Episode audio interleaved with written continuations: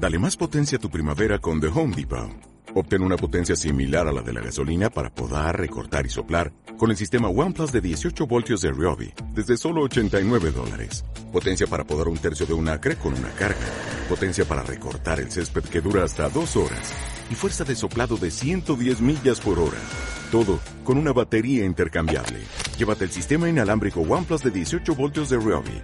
Solo en The Home Depot. Haces más. Logras más. Auspicia con doble T. Bienvenidos a Aeropuertos Argentina 2000.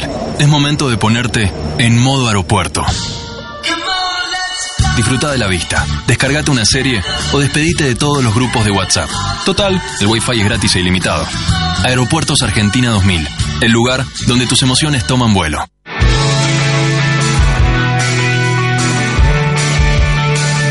No son primos, no son hermanos. Definitivamente no son la misma persona.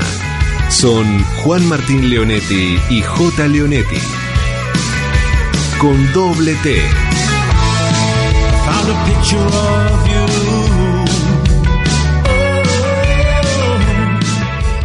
Muy buenas noches, jueves temperatura primaveral 21 grados 9 décimas 21 a 02 y esta vez somos Juan Martín Leonetti y Mario Martini. Hola, muy buenas noches a todos. La verdad que tenía un poco de miedo de que me dejaran sola en el barco acá. Llegamos, llegamos. Llegamos. Eh, Falta el otro Leonetti, que no es que nos abandonó, sino que está haciendo una tarea muy importante en otro lugar que ya después vamos a develar cuál es. Está viajando, así que Como- bueno, como no sabemos si tiene señal, lo estamos llamando, pero bueno, en algún momento va a salir, suponemos. Sí, claro. Hoy es un día especial porque bueno, acaba de culminar hace unos minutos la primera y última cadena nacional, del presidente de la nación, Mauricio Macri. Eh, bueno, eh, el Ah. estado del estado se supone que es lo que trató de, de comunicar, pero bueno, me parece que hubo algunas omisiones. Si bien todo lo que dijo es, es cierto, pero bueno, como que se contó quizás lo que más convenía. Eh, creo que la- lo que todos estábamos esperando también era una autocrítica desde el punto de vista de lo que deja a nivel pobreza, ¿no? Porque una de sus eh, banderas apenas asumió era que a mí me iban a juzgar por la pobreza. Justamente, bueno, eso faltó. No digo que todo lo que dijo esté mal, creo que sí, se han hecho un montón de cosas, sobre todo en lo que es gestión, eh, el gobierno, gobierno abierto, todo lo que dijo. Y una cosa que me sorprendió cuando dijo que eh, en 2015 teníamos 240 mil millones de dólares de deuda y ahora tenemos 310 mil millones. O sea que hay una diferencia de 70 mil millones. Hizo un raconto de su gestión, la cadena nacional fue grabada y lo primero que hizo... Eso me extrañó un poco. Sí, ¿eh? y lo primero que hizo fue abrir diciendo, tanto me criticaron de no exponer cuáles habían sido los resultados en el que encontramos al país y lo hace al final. ¿no? Algo Yo para creo que tendría, bueno, a ver, yo creo que Depende de dónde se mire, hizo un aprendizaje, hizo un aprendizaje en este último año, pero bueno, lamentablemente esto por ahí si, hu- si hubieran hecho esto al principio o informar cómo recibían las cosas, La forma de comunicar, ¿no? la forma de comunicar, eh, olvidarse un poco de la política, ¿no? Porque ellos apostaron a la tecnología, que yo soy totalmente partidario de la tecnología, pero creo que la política no se puede dejar de lado en un gobierno porque no todos están pendientes de las redes ni, ni entienden esa manera de comunicar. Y bueno, Además de ser transparentes y de- ya que se quejaban tanto de la gestión recibida, de los resultados recibidos, hubiese sido bueno saber Yo, con qué yo nos creo encontramos. que Argentina, en- lamentablemente hemos perdido una oportunidad de, de- de torcer un poco el- algo estructural que tenemos. Esperemos, bueno, que el nuevo gobierno eh, le vaya bien y pueda Mañana sabremos igual aprender cuál de es los errores también. Mañana sabremos cuál es la composición del nuevo gabinete, de este gobierno que nos va a, va a conducir los destinos de la Argentina durante cuatro Eh, años. exactamente. sabremos cuáles son las figuras, las nuevas o las que vuelven. Bueno, igualmente yo creo que como líder de la oposición que se perfila, eh, a lo mejor también, bueno, puede aportar, eh, bueno, la experiencia de estos cuatro años, sobre todo aprender de los errores, ¿no? Espero que, que se hayan aprendido algo de, de todo lo que no se pudo hacer. Eh, otra cosa que también me llamó la atención fue cuando dijo, de toda la deuda que, que tomamos, dos de cada tres pesos los gastamos en pagar vencimientos de gobiernos anteriores. Y el otro peso lo invertimos en tratar de mejorar. Yo no sé, bueno, habría que ver. Si lo dice, eh, creo que los números están a disposición en las cuentas públicas. Sí. Es cierto que el INDEC mejoró muchísimo. Las estadísticas existen y bueno, reflejan la cruda realidad, ¿no? 30 y pico, 40% de pobreza. Circuló- 18 millones de pobres, dicen acá en la televisión, yo no tengo la cifra. Eh, Circuló un informe que hizo una cuenta la gente de, de chequeado de todas las cosas que se habían prometido y no se incumpli- y no se cumplieron. Exacto. De todas y cada una de ellas. Es una pena, yo la- lamento mucho que no se haya, porque yo tenía mucha esperanza en este gobierno, realmente, lo digo, y bueno, pero lamentablemente a haber mucha, mucha gente como yo que se siente decepcionada quizás. Pero bueno, trataremos de, de acompañar, de, bueno, esperaremos a ver qué pasa con, con las nuevas autoridades.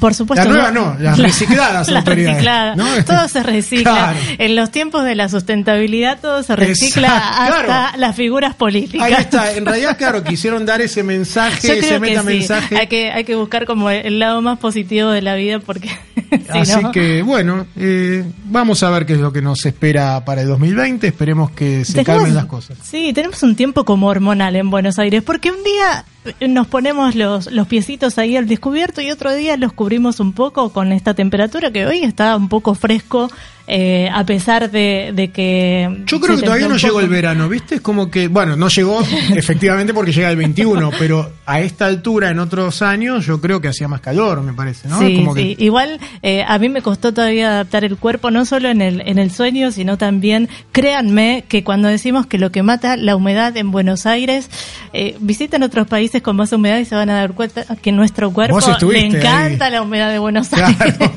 Es- es- nos quejamos de, de- de llenos nada más.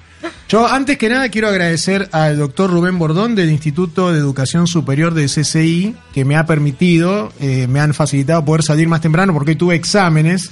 Mandale un beso grande de mi parte porque también, Sí. gracias a él, eh, pudiste llegar. Sí, Avenida sí. Libertador, tránsito libre para vos. Y, y comentarles justamente, hablando de- del del instituto de Dieschi, de San Isidro, que justamente lanzaron algo que me parece muy interesante. A Viste ver, que los argentinos, bueno, muchos están quizás ahora retomando esa iniciativa de querer hacerse la ciudadanía italiana, ¿no? Sí, sí. Bueno, eh, ahora Italia te pide para hacer la ciudadanía, o por lo menos la naturalización por matrimonio, si vos tenés una esposa con ciudadanía italiana. Proliferan o un los esposo, casamientos.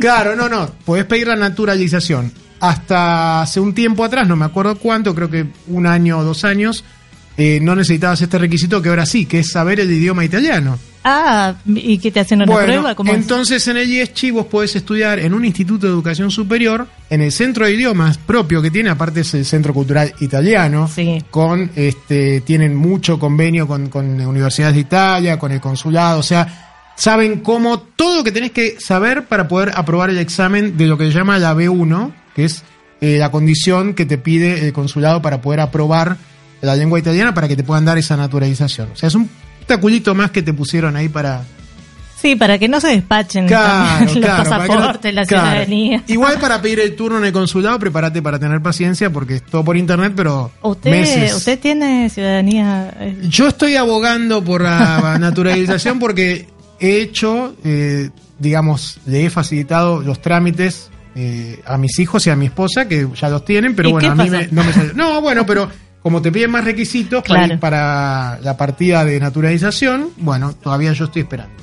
Bueno, espere, Bueno, espere, ya, llegará. Ahora con ahora voy a tener que hacer el examen de italiano, así que Bueno, pero con un instituto atrás eh, Por de- esa calidad no va a tener problema. obviamente, ahí vas a probar seguro. Anda a IESCHI en el centro de idiomas en ieschi.com.ar. Ahí se pueden conectar y todo y ver, y ver todo. cómo llegan a esa información. Exactamente. ¿Te parece que vayamos a Noteautos? Me parece una excelente idea. Leonetti más Leonetti. Con doble T. Por LED.fm.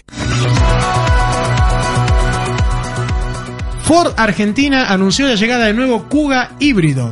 El nuevo Ford Kuga híbrido llegará en febrero de 2020 y será el primer SUV de Ford con motorización híbrida en la Argentina. El segmento de los SUV es uno de los que se registra con mayor crecimiento en la industria. El nuevo Kuga híbrido es el primer SUV basado en una de las cinco nuevas arquitecturas globales y flexibles de Ford. Esto lo hablamos del programa pasado con J justamente, donde todo está tendiendo a ser global, o sea, eh, se puede fabricar en cualquier parte del mundo, en cualquiera de las fábricas. Cuenta con una mayor aerodinámica, ofrece mayor espacio interior para sus ocupantes y aumenta también su capacidad de carga en el baúl. Hace poco inauguraron, inauguraron, lanzaron el Ford Mondeo híbrido, creo que para mitad de año, o sea que la apuesta de Ford sigue en lo que es la electrificación hacia la electrificación total, ¿no? Por ahora vamos con los híbridos. Con doble T. El nuevo Peugeot 208 será producido en el Palomar. Se trata de la nueva versión del compacto, recientemente presentada en Europa. Lo confirmó Gabriel Cordo Miranda, country manager de PSA. La saga, 20 de la saga 200 perdón, ha sido siempre muy bien recibida por los clientes de todo el mundo. Se, Se- vendieron más de 22 millones de unidades desde Peugeot 205. El lanzamiento de cada uno de ellos ha sido clave para las ventas de la marca en el país y no tenemos duda que el nuevo Peugeot 208 también lo será. Con doble T.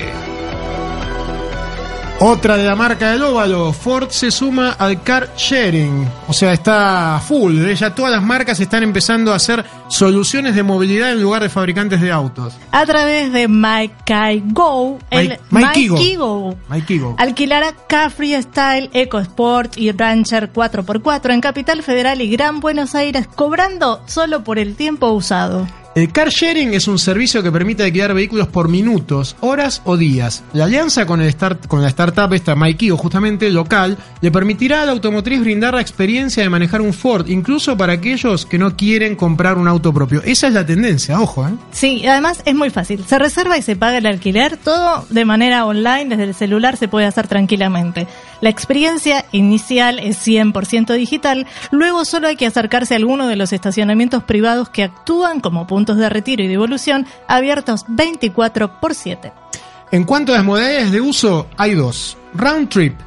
El cliente tiene que recoger y devolver el vehículo en el mismo lugar, utilizando una modalidad de reserva previa para asegurar que esté disponible la unidad. Claro, y la otra es One Way, que se trata de un servicio que apunta a los usuarios que utilicen el auto cuando realmente lo necesiten, con la posibilidad de devolver el vehículo en cualquiera de los puntos disponibles y sin la necesidad de informar cuándo lo van a devolver. Esta modalidad funciona en base a estaciones estratégicamente distribuidas y en ambos casos, Round Trip y One Way cuenta con kilómetros libres. De esta manera los usuarios no tienen que preocuparse por nada y solo disfrutar del viaje. El cliente paga solo el tiempo y el uso del combustible. Bueno, vos sabés que una tendencia que, que yo veo posible para este tipo de, de- de- de formato, ¿no? De modelo de negocio basado en el alquiler, en el sharing, Sí. es que de repente, viste que ahora hay todo este tema con el Uber, con los taxis, con todas las aplicaciones, que hay un todo conflicto, está migrando todo y de repente por ahí grupos de particulares pueden ser eh, dueños de una flota Sí, claro. que, que en conjunto con la automotriz, en una especie de sociedad, con alguna aplicación tecnológica, puedan de repente sumar un, un nuevo modelo de negocio. O sea, privados que compran acciones o cuotapartes de una flota de autos que sirve para car sharing. Sea, se, se van a abrir muchas oportunidades con esto. Yo creo que va a haber una revolución quizás tan trascendental como lo fueron los teléfonos celulares. Realmente lo veo Yo lo que creo es que tampoco me va a alcanzar la memoria del teléfono celular para tener todas las No, aplicaciones bueno, pero- que pueden hacer la vida más fácil. No lo dudo. Pero... Ten en cuenta, justamente el otro día con J lo hablábamos, que hoy en día él estuvo en, en Chevrolet, en, en el nuevo Onix. Eh, el auto se transforma en un hub de conectividad para El auto, el teléfono, el auto, sí. pero no es, un- es una conectividad propia que inclusive irradia hacia unos cuantos metros más. Ya tenés conectividad. Eh, la gente de Ford, me acuerdo perfectamente al principio de año, decía el auto va a ser autónomo, eléctrico y eh, ¿cómo se llama? No me acuerdo de la otra. Eran tres, tres cosas. Pero tres- autónomo, autónomo y eléctrico, nos quedamos con eso. Pero conectado, ahí está. Conectados. Conectado. Porque Internet de las cosas hace que los dispositivos y los mismos autos conversen entre ellos. Por ejemplo, tema tránsito, no van a chocar, porque van Claro. a saber. O sea, va, va, la tecnología va a reemplazar el error humano. Con doble T. Crece un 30% la llegada de cruceros en Buenos Aires. Este año es un año récord para el turismo internacional en la ciudad, que también impacta en el movimiento de los cruceros.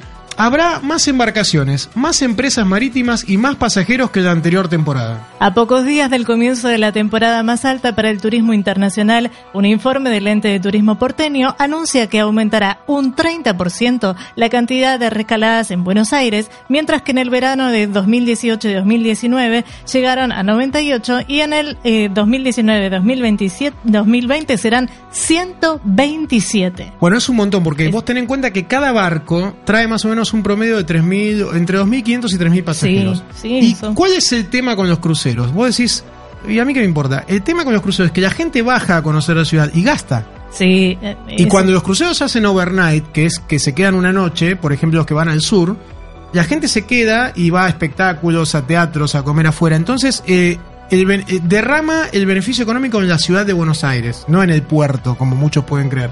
Entonces, ese es, ese es un, realmente una, una industria que, que la ciudad debe aprovechar. Estos números se dan en pleno boom turístico de la ciudad. El primer semestre de 2019 fue el mejor de la historia. Arribaron 1.465.025 visitantes internacionales y desde el gobierno de la ciudad proyectan que este año alcanzarán los 3 millones de turistas internacionales, un récord realmente para la ciudad de Buenos Aires. Bueno, justamente Fernando Escrafaz, el secretario general de Relaciones Internacionales de la ciudad, decía que este es un año excepcional para el turismo internacional en la ciudad y la llegada de visitantes creció tanto por vía aérea como a través de los cruceros. Buenos Aires es una ciudad que atrae todo tipo de turistas y va camino de convertirse en un destino inevitable, de esos que hay que visitar al menos una vez en la vida. Mirá qué lindo.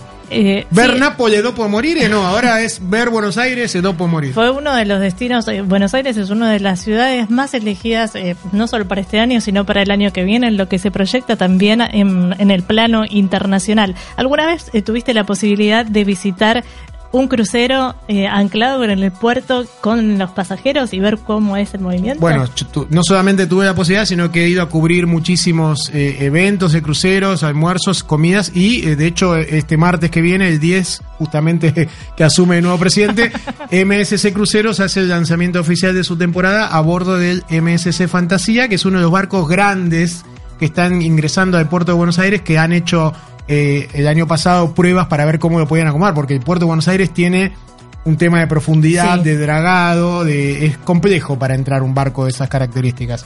Y bueno, vamos a ver eh, qué, qué es lo que nos vamos a encontrar, ¿no? el Porque- año pasado también tuve la oportunidad de con otras compañías navieras de vis- visitar y de disfrutar de una noche aquí en Buenos Aires, pero como si estuviese en alta mar. Y es impresionante realmente la ver experiencia de crucero. Es claro. La experiencia de crucero, pero no solo eso, sino también el movimiento de la gente, el público, cómo se, cómo se visten para salir a un show de tango, eh, a disfrutar de la ciudad, tenés- de, de los distintos tener- lugares tradicionales que ofrece. Una ciudad como Buenos Aires que tiene una vida nocturna única en el mundo. Bueno, lo que hay que tener en cuenta es que un crucero en realidad es un hotel. Es un, Es un hotel, hotel. flotante. Sí. Eh, la única diferencia es que navega, entonces vos te trasladás con el hotel y vas. Eso es el, el atractivo. Yo, por ejemplo, he ido con familia y realmente, si vos tenés hijos, los perdés, te olvidás del problema, se hacen amigos enseguida.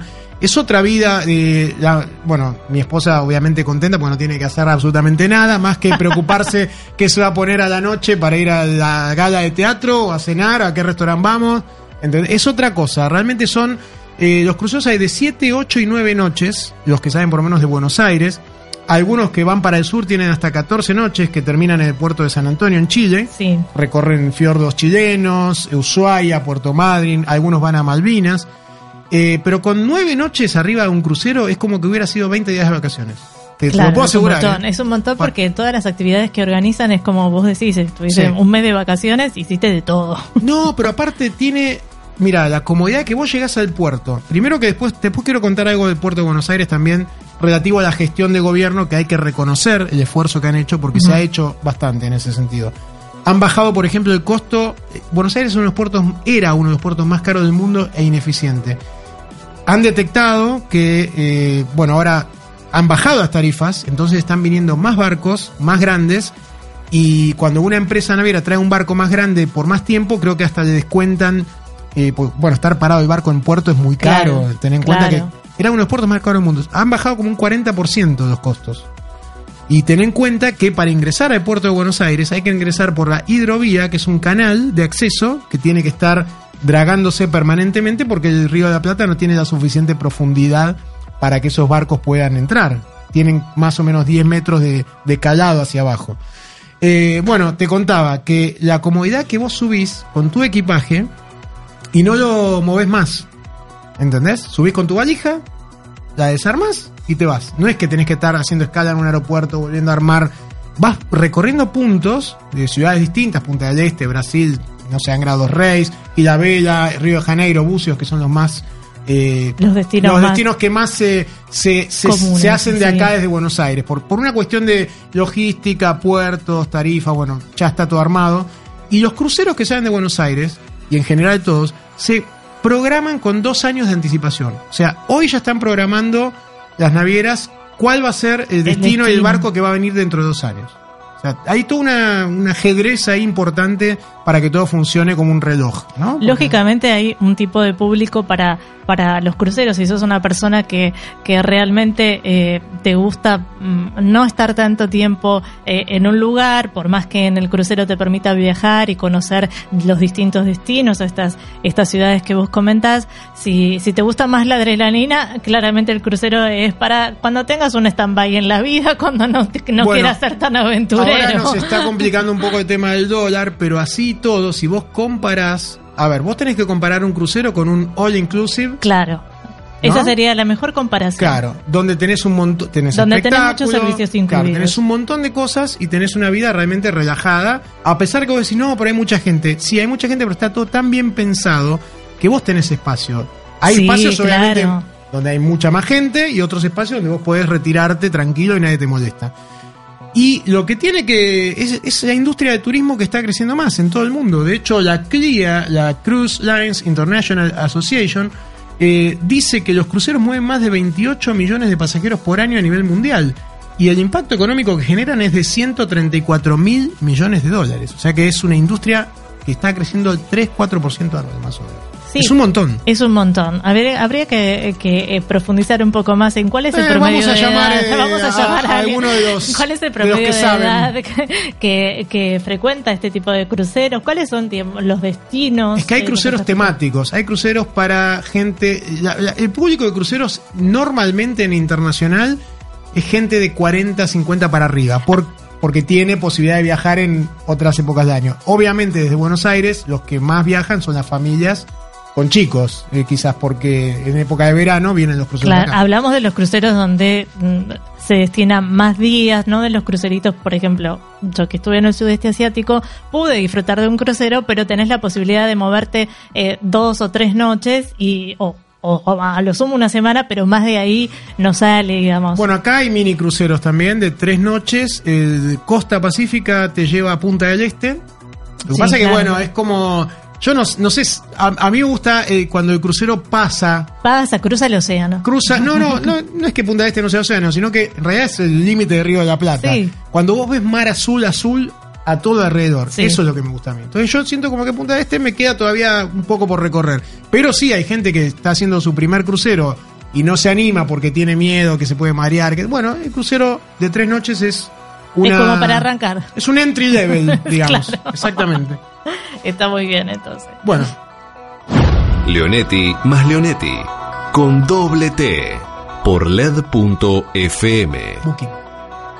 Bueno, vamos a contar porque eh, vamos a, a- a, mm, eh, no disimular más la realidad. Yo creo que J. Leonetti no va a poder salir en este Me, momento. me al parece que Booking se lo, se lo absorbió, quedó en el éter, eh, perdió la señal. Eh, gracias a la gente de Booking.com, eh, Revista Huésped fue invitada a, conocer Salta, que es uno de los destinos eh, más elegidos para el 2020 por los viajeros que integran la comunidad de Booking.com. Allí en, Salta, el representante, por supuesto el director de Revista Huésped, J. Leonetti, viajó para descubrir eh, por qué había sido uno de los destinos más elegidos.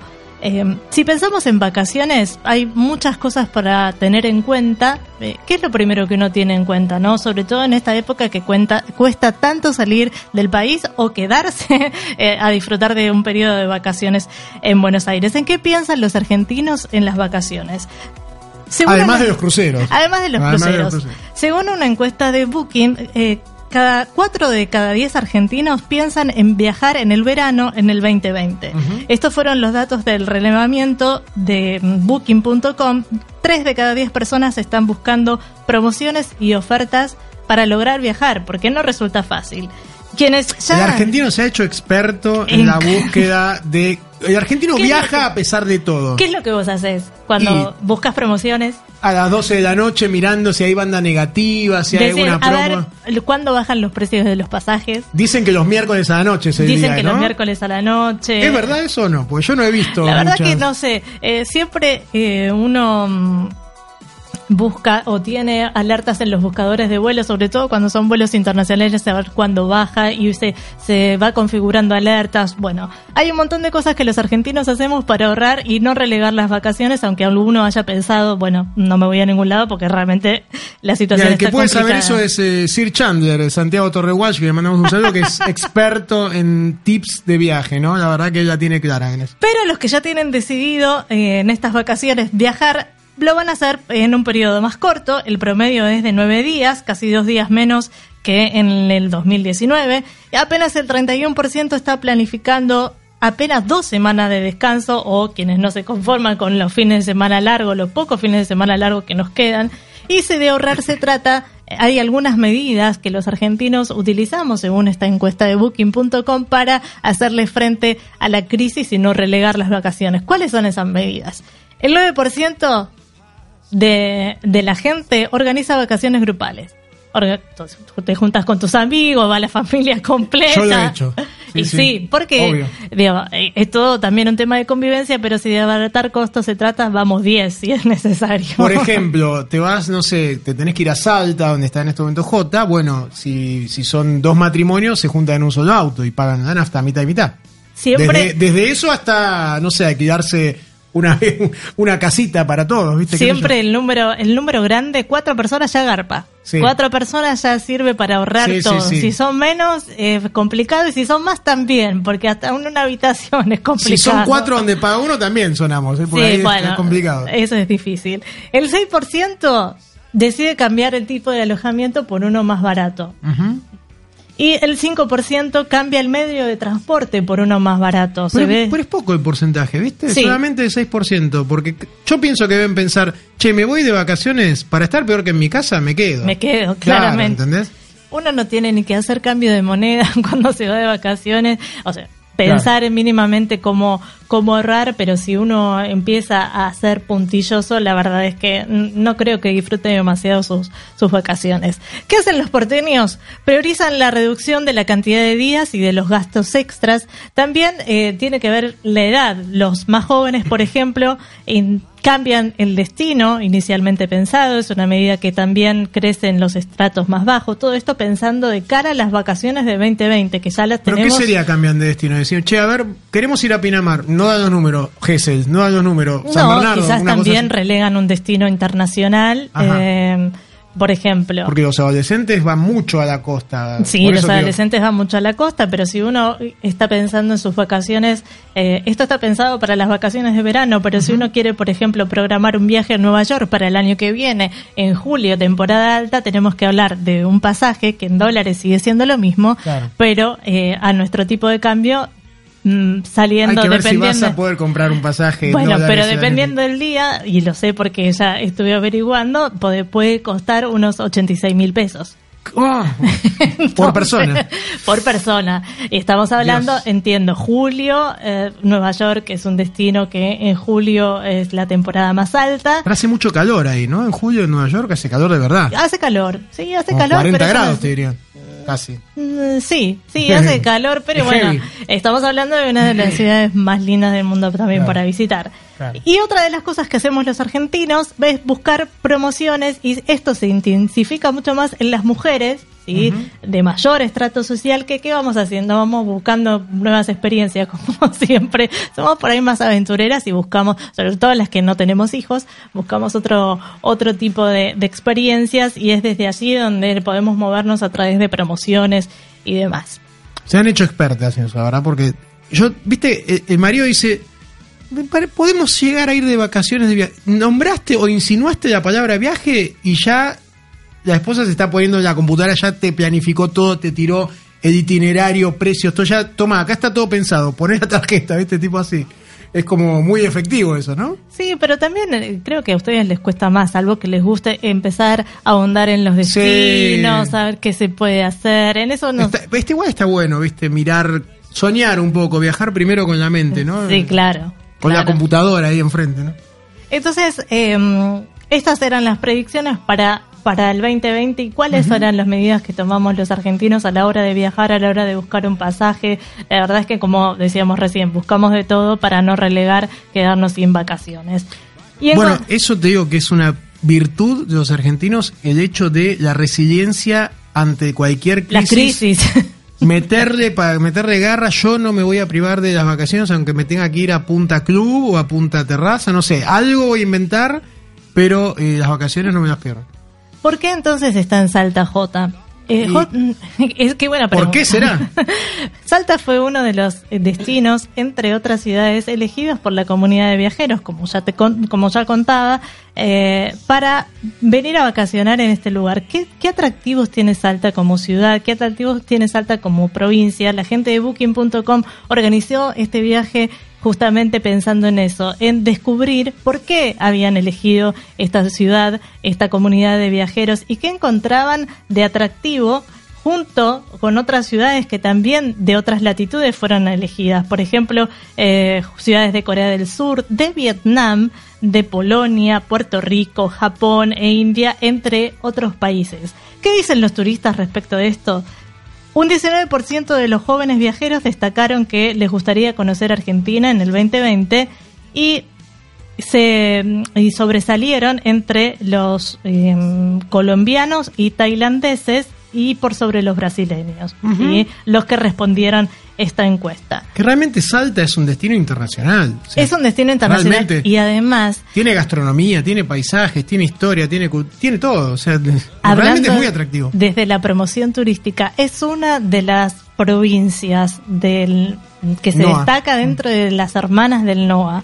Hacen todo bien. Sí, o sí. sea, en cuanto a promoción, hacen todo bien. Opacan, lamentablemente, porque mm, a uno le gustaría que funcionasen como un combo, casi como hace Patagonia, que funcionasen como un combo para promocionar un destino en NOA. Patagonia hay un ente turístico Claro, regional Un destino NOA como marca. Claro. Entonces, eh, mm, sobresale por, por, por muchas cosas. Y es lógico que se destaque la provincia por, de- por las otras. Claro Y no solo la ciudad, Salta además tiene, tiene muchas, muchas cosas lindas para disfrutar del centro de la ciudad, eh, además de sus iglesias. eh, seguramente en las redes de huéspedes van a poder eh, seguir o en las mismas redes de J las, las fotos de los lugares que, que está recorriendo y de todos los atractivos que se puede que se puede disfrutar en la ciudad, desde ver la ciudad desde un cerro, de disfrutar del teleférico, de poder eh, llegar conectar con cualquier otro de los destinos lindos que tiene Salta, que están cerca del Jujuy. Algunos no saben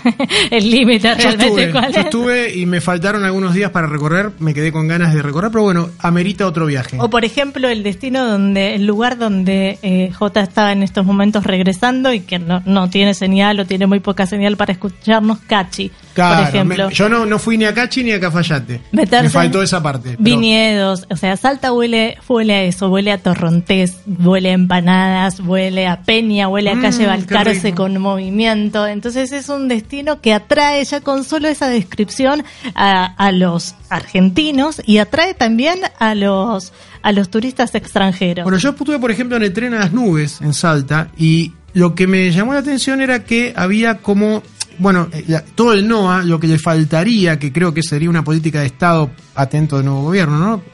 Eh, desarrollar el tema de la conectividad con los puertos chilenos, porque la producción tiene que salir por el Pacífico, sí, por un eh, tema de costos. Está muy bien conectada por ruta terrestre. Sí, pero los trenes, pero- ¿no? De los trenes. Entonces, el mismo ramal que hace tren a las nubes, eh, hace, hay un tren de carga que lleva la carga de la provincia, bueno, las provincias del NOA hacia el puerto de, de Iquique, creo, de Chile. Sí. Donde pueden salir hacia el Pacífico. Y es algo que vienen reclamando hace muchos años también las provincias. Pero bueno, ojalá que, que eso de eh, también, eh, bueno, que le presten atención, que puedan desarrollar, porque eso va a traer turismo y, bueno, ingresos. Es una para- oportunidad no Claro, solo, digamos, para el de- país. de desarrollo económico, exactamente. Te propongo que vayamos a escuchar un un poco de música y continuamos con, con Dale. lo que tiene Ah, J programado que nos mandó acá. Habla por, por los demás, digamos. Habla por los demás y hablamos también por todos los viajeros que tienen ganas de conocer la Argentina, Salta y otras otros tan lindas ciudades de nuestro país.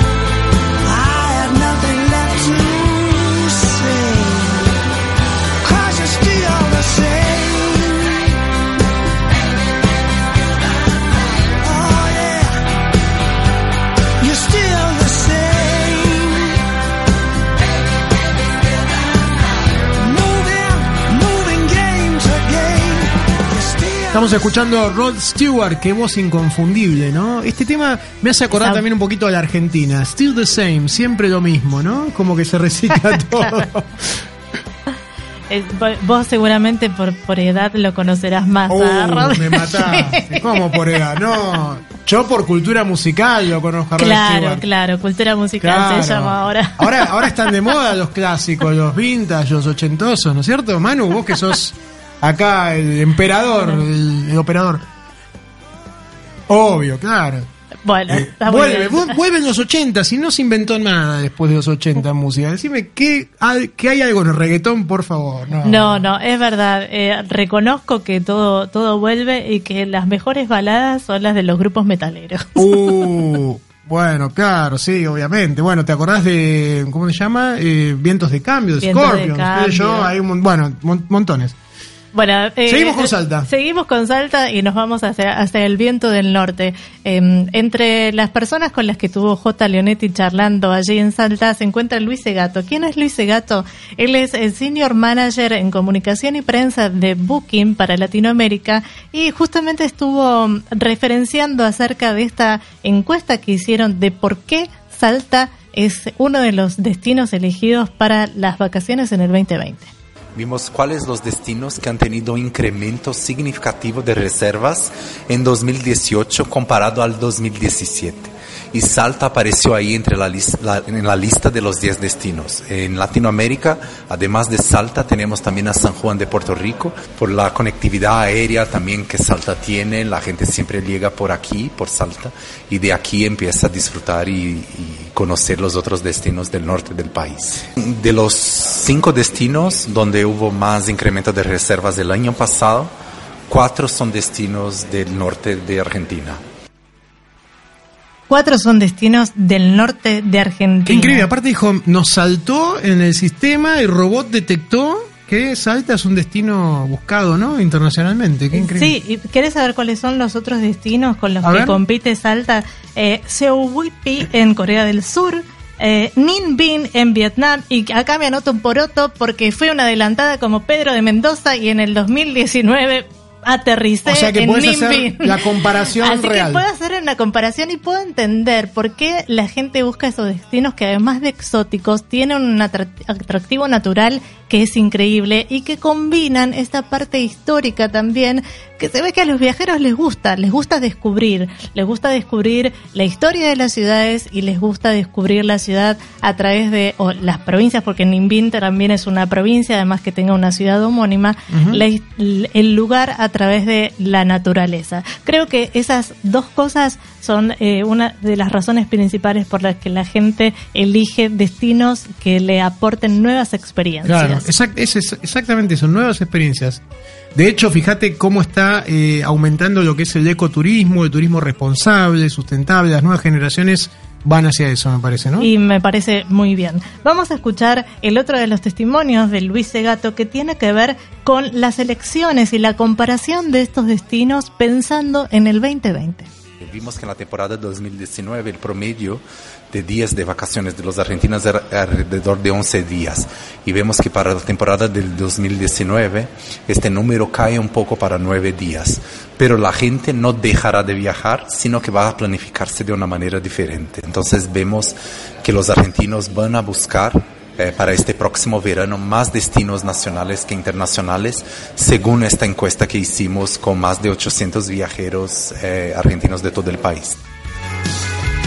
Algo muy importante para resaltar, la gente no va a dejar de viajar, va a buscar la solución de esto que contábamos al va a planificar principio. distinto, pero va a viajar. ¿Cómo hacen los argentinos para ver cómo Ramos? Bueno, el mundo entero hace lo mismo. De Eureka, no somos los únicos que No, pero necesitamos tenemos ahorrar. el, el argentino Pero- que probó viajar, no, ya está. Aunque venga la crisis, va a ser imposible para viajar. Es que también, Salvo que, bueno, son- para mí, digamos, es una frase hecha, pero viajar es la plata mejor invertida. Es que, a ver, vos, vos cuando estés, eh, bueno, que te vengan a buscar de arriba, ¿no? Decir, bueno, vas a hacer un raconto, decir, bueno, ¿qué te vas a acordar? ¿De- ¿Del televisor que te compraste o del viaje que te hiciste, no sé, con tus amigas a, a Vietnam? por Y- o con tu familia, con tus obviamente, ¿no? Pero Eh, creo caso- que se van a. Lo más lindo de todo, ¿sabes qué es? Que además de, de acordarme yo, se van a acordar todas las personas, no solo las que compartieron Claro. conmigo, sino las que, gracias a las redes sociales, pueden vivenciar y experimentar un poco de lo que uno está viviendo en ese destino. Particularmente en este viaje que fue eh, muy exótico por donde uno lo mire, mm, me encantó y, y a mi, al grupo de amigas con las que viajé, escuchar y leer eh, todo el tiempo qué lindo viaje, viajamos con ustedes, porque realmente Eso no son destinos a los que uno elija, hoy, ¿qué hago? Hago así con el dedo, me levanté a la mañana, me voy al sudeste asiático.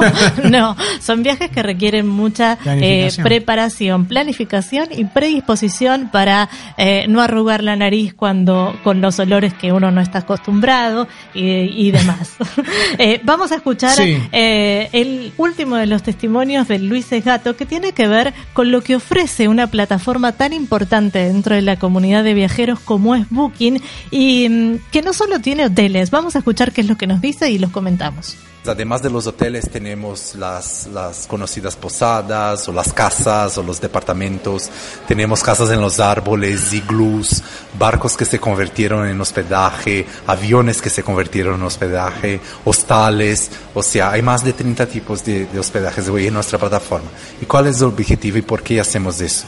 Porque Booking quiere hacer, tiene como misión hacer con que sea fácil para que las personas puedan conocer el mundo. Booking está preparada para servir cualquier tipo de viajero para cualquier tipo de presupuesto. Ah, siete huéspedes hacen el check-in ah, por segundo, el nivel global en Booking, en estas ah, hospedajes alternativas. Eso, la palabra clave es fácil. Y hospedaje alternativo, me encantó. Hospedaje alternativo, la casa en un árbol, esto que decíamos Buenísimo. de buscar nuevas experiencias. Bueno, ojo que ya- ya ha pasado a otra red como Airbnb, a uno que pensó que alquilaba una casa y era un container en la calle y, todo- se, armó, se armó un lío impresionante porque no tenía nada, era un, lugar así O por ejemplo, lo- los hoteles que ofrecen los lugares con viñedos, que Claro. adaptan eh, un- una barrica y la convierten en una habitación, o un tren, el vagón de un tren y se convierte en una habitación. Digo, todo, todo a través de Booking se puede hacer más fácil, pero todo siempre pensado en que eh, el disfrutar tenga otro condimento. Claro. No solo el subirse a un avión, ir a un hotel, hacer el check-in, hacer el check-out, chao destino, me guardo las fotos y ya está. No, que te deje algo más y que encima resulte fácil y puedas obtener alguna facilidad de, de descuentos porque también ofrece eh, códigos de descuentos según la fidelidad. Eso es importantísimo Sí. a la hora de buscar cuáles serían las mejores formas de ahorrar y no resignar vacaciones ni una buena experiencia para disfrutar. ¿Y qué, ¿Y qué procedencia tienen según la plataforma los turistas? O sea, ¿de dónde proviene la gente, los turistas que visitan Salta, por ejemplo, sabes? Sí, de muchos lugares provienen, pero por ejemplo... Va, saben no, saben ellos. ellos deben saber Claro. de dónde de dónde proviene, pero eh, hay, hay que tener en cuenta que los picos de reserva en Salta son en los meses de julio, en enero, ¿no? Y en ese orden. Y la procedencia de los turistas que visitan Salta son, en primer lugar, eh, vienen de Argentina. En segundo lugar, ¿sabes qué? Los franceses. Ah, mira, yo Eh, pensé que iban a ser los brasileños. No.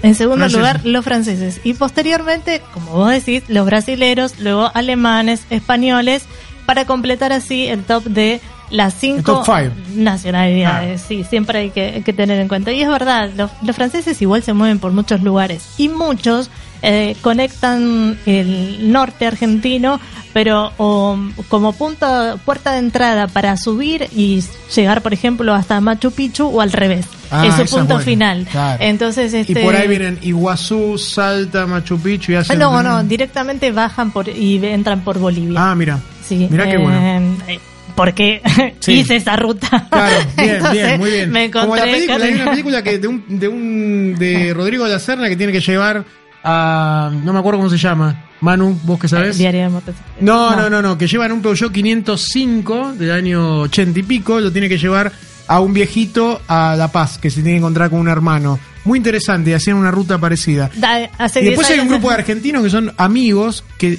se hicieron un bondi, un 60 reciclado, que lo van dejando por tramos. Y Ah, cantó.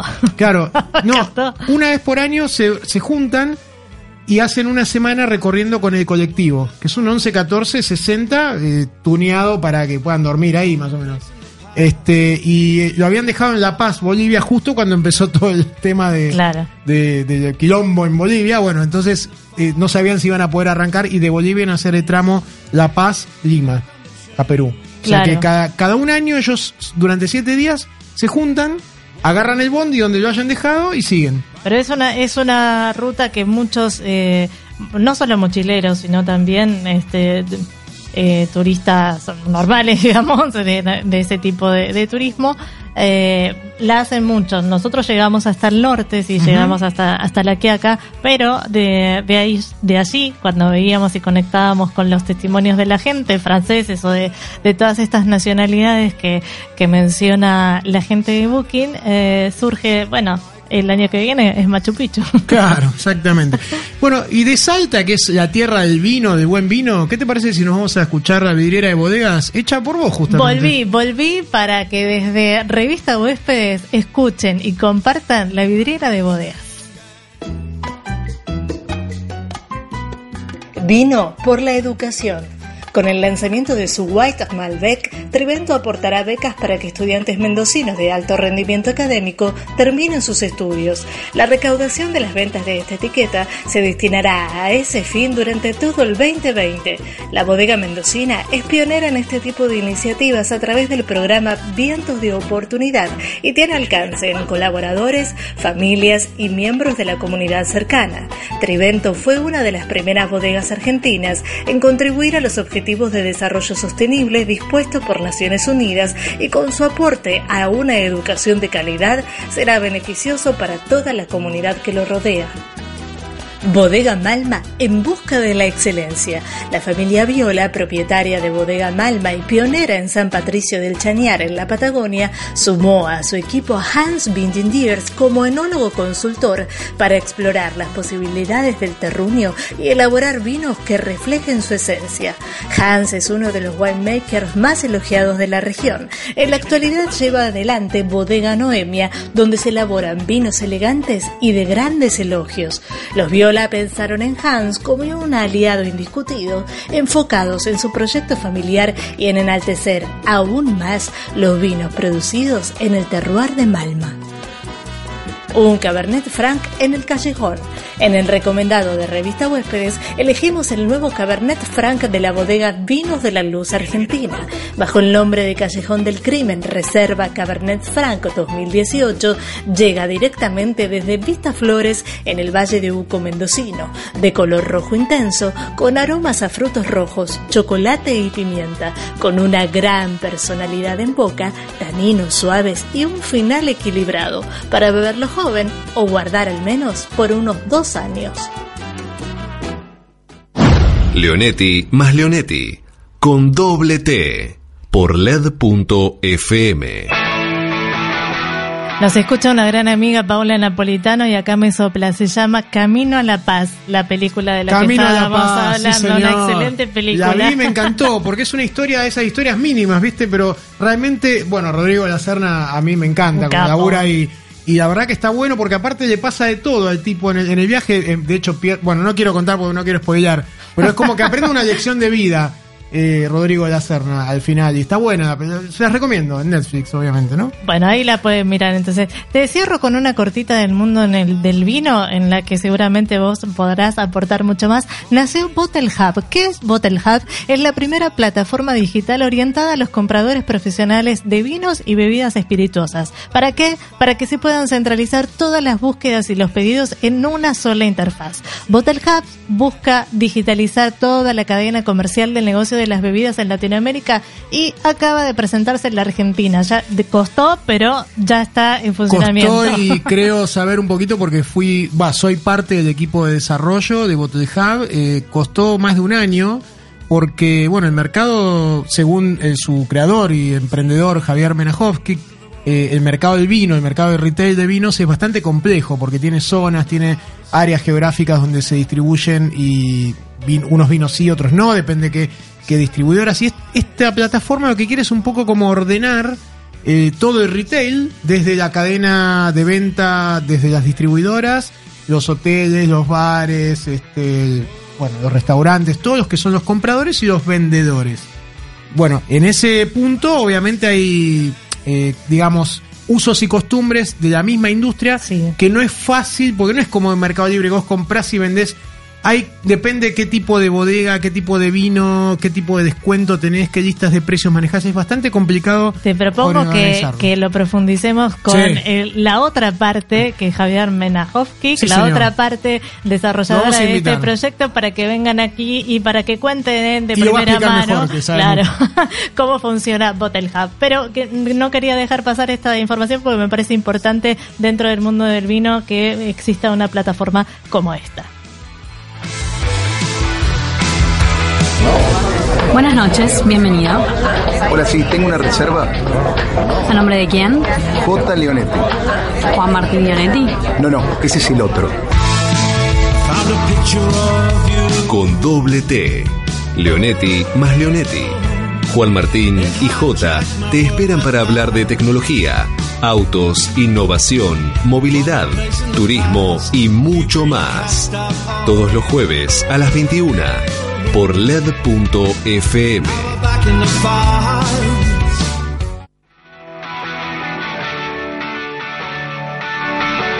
Les contaba que fui una adelantada como Pedro de Mendoza y aterricé dentro del sudeste asiático en la provincia de Ninh en Vietnam. ¿Por qué se te ocurrió el sudeste asiático? Explícame. A ver, ¿qué En realidad, eh, fuimos cuatro trip de amigas. viaje, tip de viajera?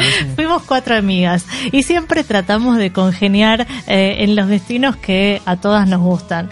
Eh, una propuso, a mí me gustaría ir al sudeste asiático y como a las demás, o sea, nos gusta viajar, no es que nos casamos con un destino en particular. Así allí fuimos y tratamos de ver qué nos gustaba de cada lugar al que íbamos. Nos quedaron cortos 17 días, el trip eh, fue por Tailandia, por Vietnam y por Cambodia. Eh, tres lugares ¿Cambodia o Camboya? ¿Cómo eh, se pronuncia? En realidad, si vos lo encontrás en los mapas y hablas con la gente del lugar, todo el tiempo dicen Cambodia. Nosotros acá en Buenos Aires, en Argentina, decimos Camboya. Claro. Pero eh, correctamente está bien dicho Cambodia, ¿sí? De hecho, eh, cuando uno se necesita tramitar una visa para poder ir a Cambodia y a través de la web dice Cambodia, no dice Camboya. Una, una pregunta, eh, en, el, en, en el avión, hasta que llegás al sudeste asiático, ¿necesitas llevar marcador o no? Bueno, depende, depende de tu poder adquisitivo. Esto es así, cuando uno busca un pasaje, tratás de encontrar que lo primero que te prende es el precio. Obvio. No, después, 70 escalas. Después te duele cuánto vas a estar arriba del avión y cuánto vas a tardar para llegar al destino. Calculen, yo salí un sábado a las nueve y media de la noche desde Ezeiza, me puse en modo aeropuerto y llegué a Bangkok un lunes al mediodía. Tenía 10 horas de diferencia. Cuando ustedes estaban durmiendo, yo estaba recorriendo los O lindos sea lugares que a los que fui. tardaste en realidad lo que serían unas 48 horas. en Sí, y siempre, para mí siempre es de noche, decía Alejandro Sanz, bueno, Pero pará, pará. A ver, vos hiciste escalas, me imagino. ¿no? hice una escala en Etiopía, les En recomiendo. Etiopía, o sea, hiciste la vuelta al revés. Hice la vuelta al revés. Les Ah. recomiendo pasar por el aeropuerto de Addis Abeba. eh, Addis Abeba en Etiopía porque van a encontrar un crisol de razas y religiones, sobre todo a la noche. Es un hub importantísimo. Y ¿eh? si les toca hacer escala, eh, primeren las reposeras que tienen para eh, aguardar la conexión que tengan en el aeropuerto para conectar con el próximo destino al que vayan. Pero sí, es lo que vos decís, se está convirtiendo en un hub importan- importantísimo dentro de la parte de África y conexión al sudeste asiático eh, y ves de todo. Bueno, aparte tiene una línea aérea muy buena que es Ethiopian, que realmente está Bueno, por ahí las- viajé. Claro. Justamente. No, bueno. Por ahí viajé. El vuelo eh, inicial tuvo una escala técnica en San Pablo de una hora, mm, 45 minutos, una hora, para darle la posibilidad que subieran y bajaran pasajeros. Y cuando salí de San Pablo era como un vuelo nuevo. Claro. De, de- de comer de nuevo, o sea, Sí, todo, obvio, son- todo de nuevo. Sí, sí. todo de nuevo. Pero claro, a la vuelta de eso se hace como un poco más tedioso porque vos lo que querés es ya llegar. Ah, por o más sea, que te den me di la vuelta al avión pollo completa. pasta, ¿viste? Pollo pasta. pollo, pasta pollo. Eh, Sí. Importantísimo escuchar el primer idioma, el primer dialecto que uno escucha cuando te dan la bienvenida es un dialecto eh, de Etiopía. Tiene más de 80 dialectos. Uh. no es inglés.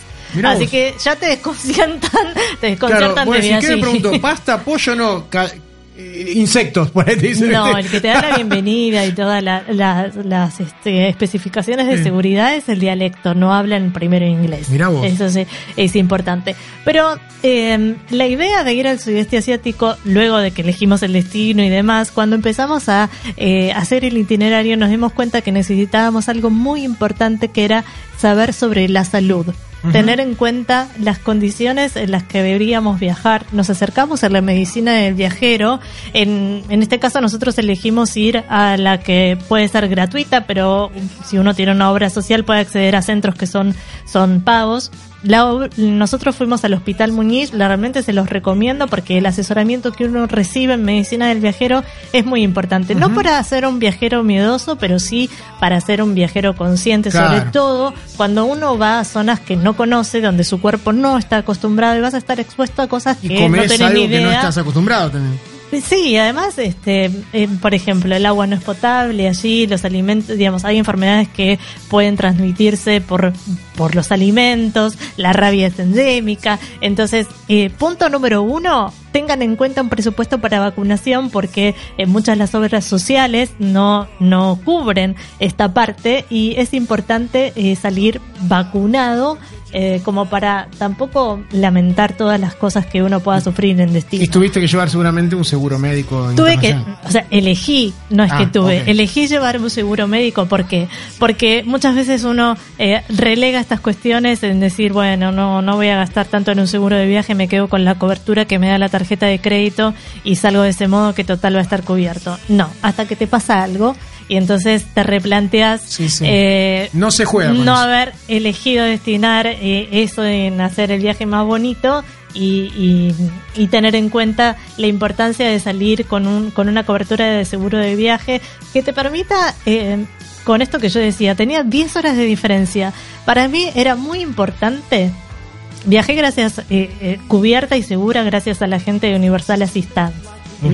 Pero para mí era muy importante tener, evitar todo el papeleo de, del código, de, mm, del voucher, de qué era lo que me cubría y de tener un papel que yo tuviese que mostrar. Sí. Tenía 10 horas de diferencia y para mí era muy importante que una persona me pudiera asistir desde Claro. cualquier lugar, en cualquier horario. Claro. Entonces, eh, Universal Que hable tu Assistance, idioma, que hable mi idioma, por supuesto.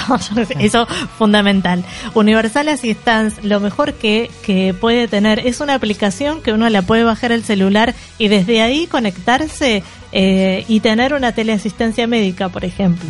Entonces, eh, funciona Que te para- facilita todo, ¿no? me facilita, o sea, facilita todo, funciona desde para cualquier celular, es posible tener la asistencia médica online, tiene también otras funciones que para cuando estamos de viaje sirven, calcular presupuestos, tiene toda la información de la cobertura que necesitas al instante, el código, tus datos, eh, y esto te atiende una persona en español que cuando estás lejos es importantísimo no tener que estás pensando, sobre todo si tenés un problema, cómo le vas a explicar a alguien Obvio, no, no, eh, qué es lo que te pasa. ¿sí? Te hago una pregunta porque se, Sí. nos, se nos acaba el programa. Dale. Yo quiero saber dos cosas. Primero, la alimentación y segundo, que me cuentes esa experiencia en Vietnam donde pasa un tren y corren todo, que se ha transformado, lo vi en fotos, eh, así que, ¿cómo es eso? La- y después la contaminación, que me dijiste que también estaba bastante complicada. la alimentación, quiero que sepan algo. La mm, gastronomía, la cocina tailandesa es una de las mejores que pueden probar en su vida. Picante, no picante, spicy o no spicy. eh, ellos ya de por sí con- cocinan con mucho picante. Eh, A pesar de calor, ¿no? a pesar del calor. Bueno, yo fui en una temporada que es la temporada seca que le llaman, pero estaba eh, en invierno. Entonces, digamos, eso eh, ahí había que contrarrestarlo. Pero no importa. Tienen, tienen muchos sabores que en la boca se combinan perfectamente. No tuve ningún problema. Lo mejor que te puede pasar es probar la comida callejera, ¿sí? Eh, Que, La que te food, llama. que en Estados Unidos la Thai food. Eh, ¿Cuál es el plato predilecto que no tenés que dejar de probar? El pad thai. Ese es el mejor plato de Tailandia. Fuimos a hacer un curso de cocina tailandesa eh, y al otro día al supermercado a comprarnos las cosas que sabíamos que acá no íbamos a encontrar para tratar, A ver qué intentar, sale. a ver qué sale. Eh, la calle que más ruidosa conocí en Tailandia, Khao San Road. Eh, Caos. Khao San Ah. Road. Allí está eh, toda todo este mercado callejero, Claro. hay, tiene mucha mucha movida nocturna, también eh, lo tiene Cambodia y también lo tiene Vietnam. Funcionan así, de, de esa manera los mercados nocturnos ¿Y lo que del se tren? ¿Cómo es eso del tren, por favor? Es- Bueno. eso es muy loco. Eh, para que ustedes se den una idea cómo es la geografía de ese lugar, es parecido a lo que podría ser San Telmo o La Boca, pero más estrecho todavía. A partir de las 3 de la tarde y cada media hora, eh, tanto en uno como en otro sentido, eh, pasa un tren. Sí. Sí, que no va, o sea, no va a mucha velocidad, pero pasa muy cerca de las casas o los bares que se disponen Sí, porque centímetros vi, ¿no? Centímetros los bares que se disponen en los lugares donde los turistas porque eso ya se convirtió en algo turístico vamos y esperamos que pase el tren Claro, corren todas las mesas, pasa el tren y vuelven a poner. no es necesario correr las mesas porque están ahí pegados, tienen el cuidado Claro. de que estén pegados, no es Pero que están sobre las todos, vías, pero nos corremos todos Claro. y sí, en la parte donde funciona el mercado sacan todo y después vuelve todo a la Me- Me normalidad. hace acordar al aeropuerto de San Martín donde te pasa el avión a metros de la cabeza y te vuela y la gente se agarra del alambrado para no volarse y es como un atractivo turístico y le dicen no, va, Es que es eso, abajo. se llama, eh, digamos, es la, es la calle de, Sí, de las del vías tren. del tren, donde Ahí uno está. tiene que ir y se sienta a esperar nomás que pase el tren. Y todo esto lo podemos ver donde en revista Huéspedes va a Esto, estar. ya, sí, por supuesto ya pueden ver porque yo eh, fui subiendo fotos, me parecía muy Sí. bueno compartir estas fotos de, de este viaje, que fueron vacaciones básicamente, pero era un destino tan, tan lindo e interesante que valía la pena compartirlo en las redes de huéspedes, arroba huéspedes en Instagram, en Facebook Revista Huéspedes y a partir ya de dentro de 10 días, una semana, van a poder ver las notas de algunos de estos lugares por los que estuve Bueno. en el sudeste asiático. Una, antes de irnos, que no, nos van a echar, si no, eh, acá la gente de Radio LED ya nos está mirando. No, pobre No, Manu, un- pobre. Un, capo acá. Eh, no, una cosita, te comunicaste muy bien con Hola Sim.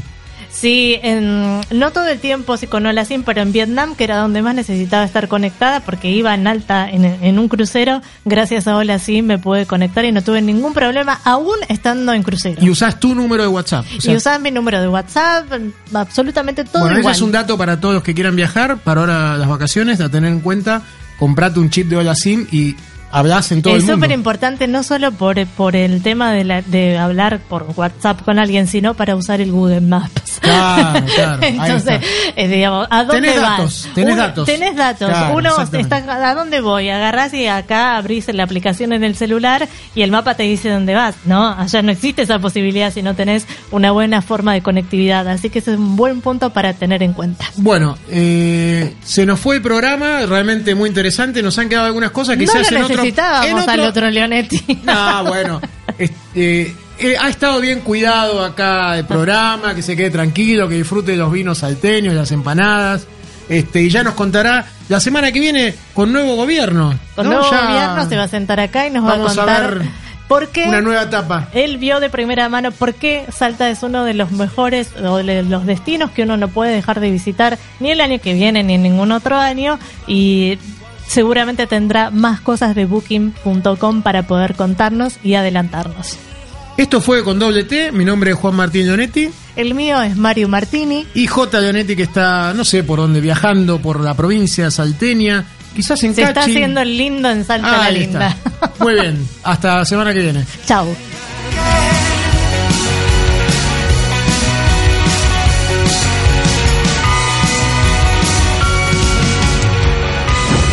Leonetti más Leonetti. Con doble T. Por LED.fm.